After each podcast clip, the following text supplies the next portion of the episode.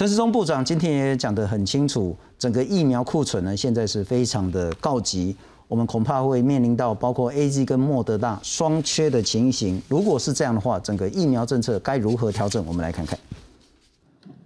国内新冠疫情持续趋缓，九号新增八例确定的病例，分别是四例本土、四例境外移入。其中本土确诊个案分布为台北市两例、新北市、高雄市各一例，另外也新增四例死亡。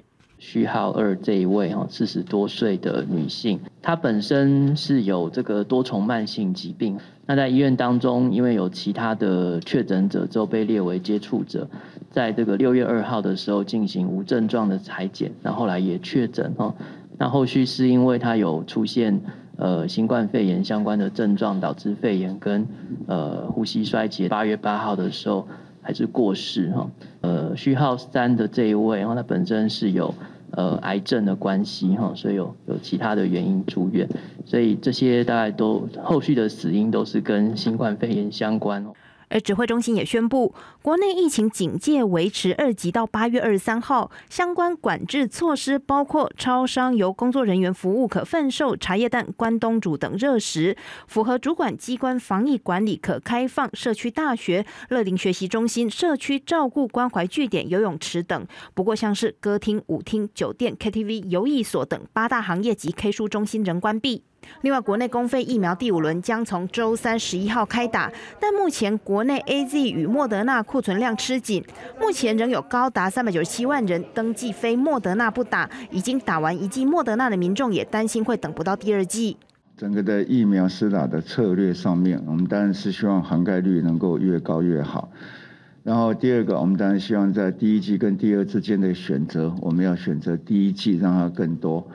好，因为大家知道打了一剂就达到一定程度的哈的一个好一个保护力哈。就在莫德纳疫苗即将打完的同时，近日却有民众第一剂打不到十周就收到第二剂莫德纳预约的简讯。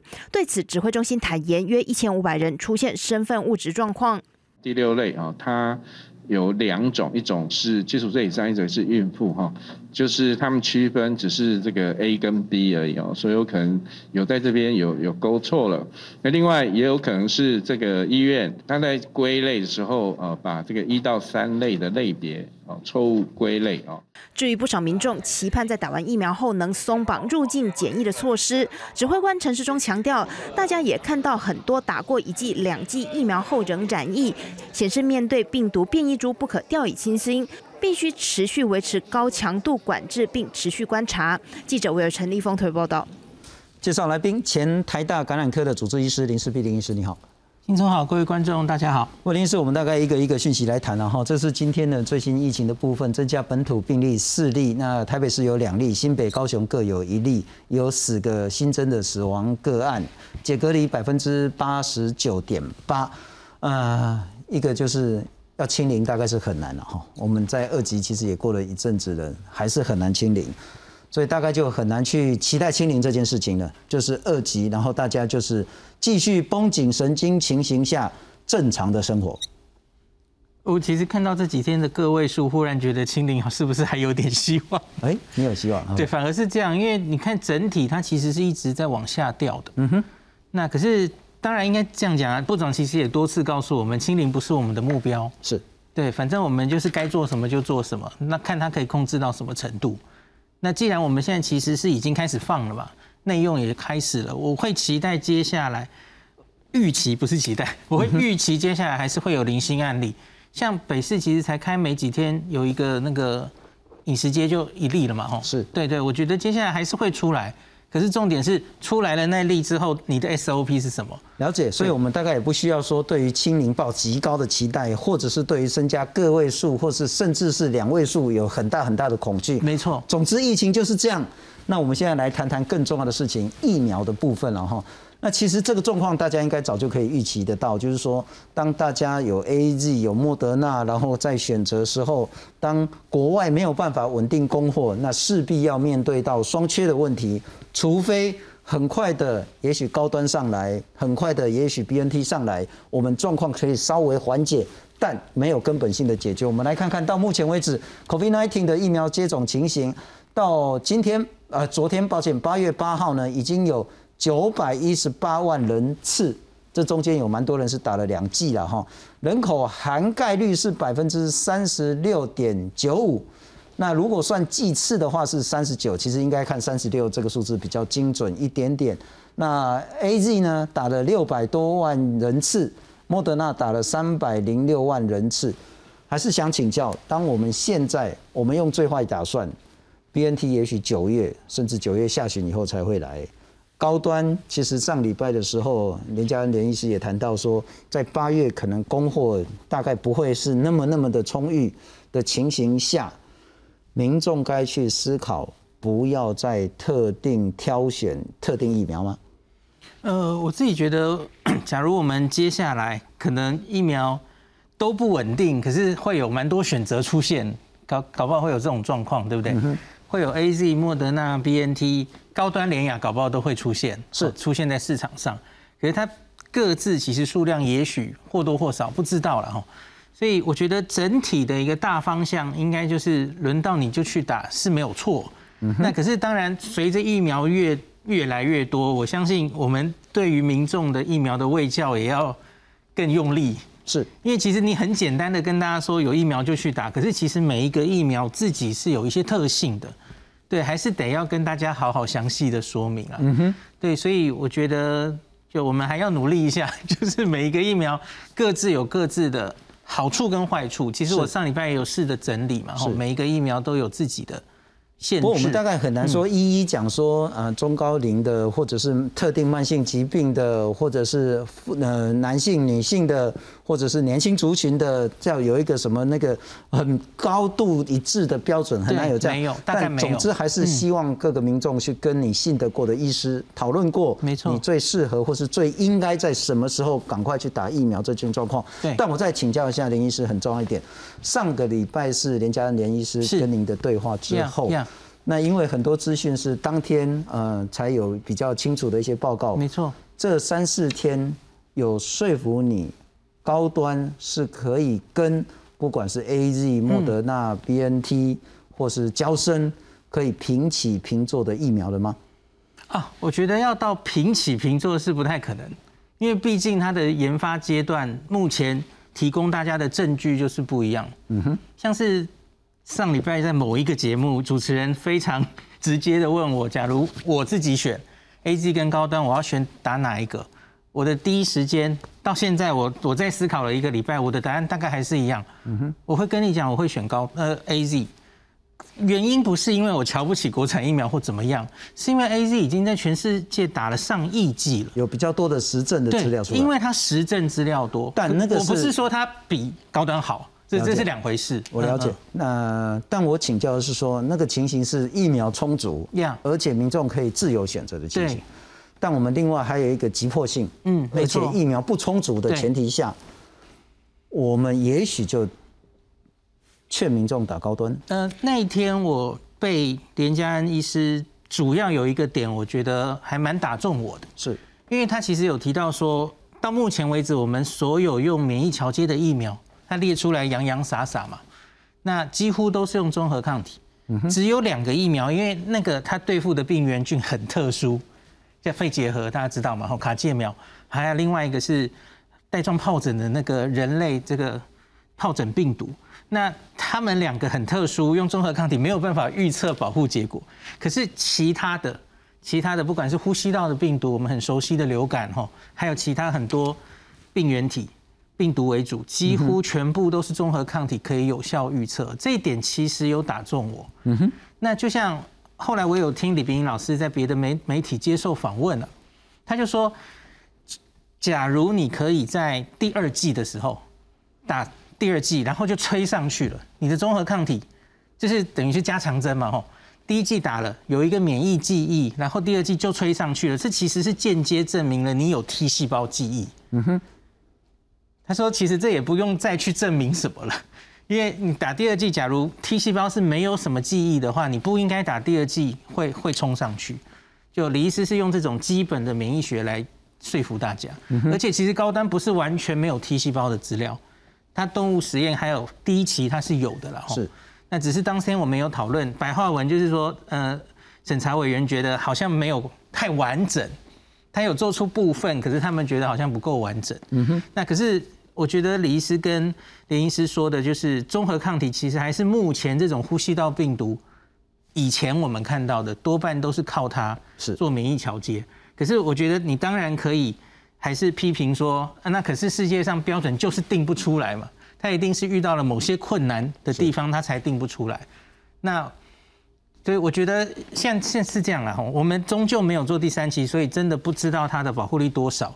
可是我觉得它的确有成功的机会，你一定要我说一个比例，是我也许会说八九成，他会成功，他应该会成功，学理上会成功。嗯哼，那可是那那个十 percent 是我们要冒的风险。呃，指挥中心其实一直的态度都很明确，就是说要扩大第一季的这个涵盖率。嗯嗯，所以他要让更多人打第一季，而不是一定要把它除以二，让有打第一季的人一定要在四个礼拜或八个礼拜内一定打到第二季，这个是。是指挥中心的策略。是。但回到每个民众的策略，是。在疫苗不充分的前提下，嗯，不管是 A Z、莫德纳高端，也许以后有联雅，是。也许九月之后有 B N T，是，无论如何，先打了第一剂，嗯。不管打的是什么，先打再说，是一个最好的策略吗？对于所有的民众而言，我觉得应该从英国跟加拿大的例子看起来，这可能是好的策略。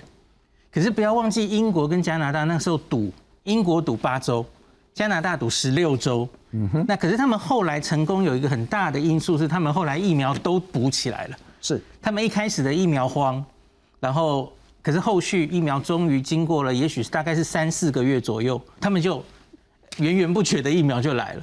照您专业的看法，九月之后我们疫苗荒的问题会解决吗？这太难了，这太难了，很难，因为现在大家我们也很难说 B N T 九月就真的会到。难说，太难说，因为那批 BNT 不是现货，是它是做的，它是现在开才开始做的，所以我觉得很难说，它的第一批搞不好只来个几十万，但如果是那这样，种一大恐怕我批一大批，们就会有更严重的迫切性去研究混打这件事情。指挥中心已经接受同意，而且要开始实施。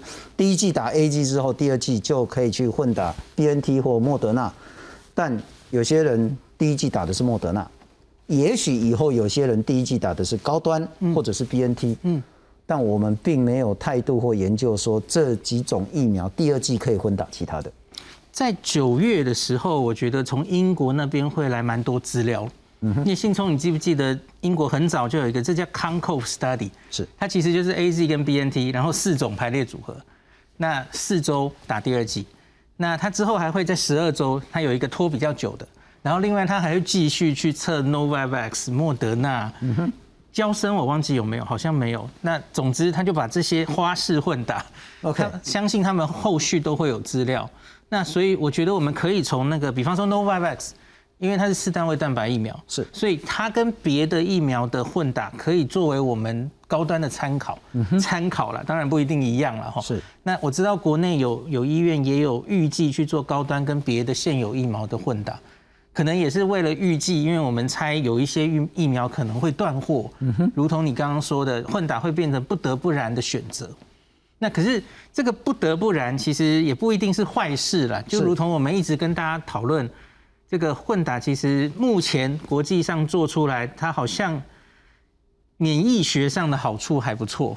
是，这个是一个很重要的，可能我们应该会遇到的，就是不得不混打对。对，但如果要混打，恐怕现在第一季打 A Z 能混 B N T 或莫德纳，对这还远远不足以应付现在台湾的窘境。嗯，因为很多人第一季打的不是 A Z，呀，那还有很多人连第一季都还没打。第二个更重要的问题是，我们其实这几天看到美国、看到中国，乃至于之前我们一直谈英国，就算美国、英国疫苗接种率都超过五成、六成以上，依然在这几周它的确诊暴增。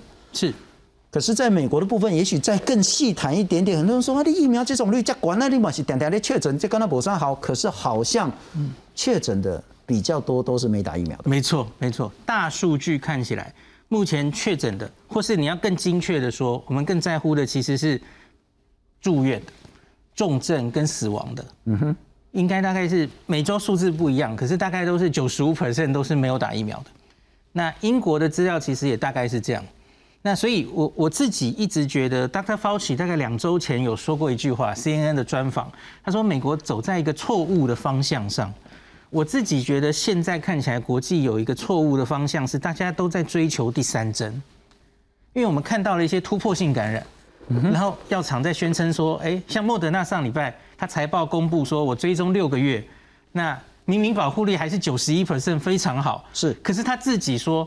那接下来哈，我们可以预期这个抗体可能会降下来，对 Delta 可能会产生突破性感染，所以我们可能需要第三针。它口径跟辉瑞一模一样，可是其实美国 CDC 还有 FDA、WHO 都是觉得说，该不该打第三针，这其实是不应该是药厂决定的事。是因为我们目前看到美国的窘境，是因为它终究还有接近一半的人死都不想打疫苗。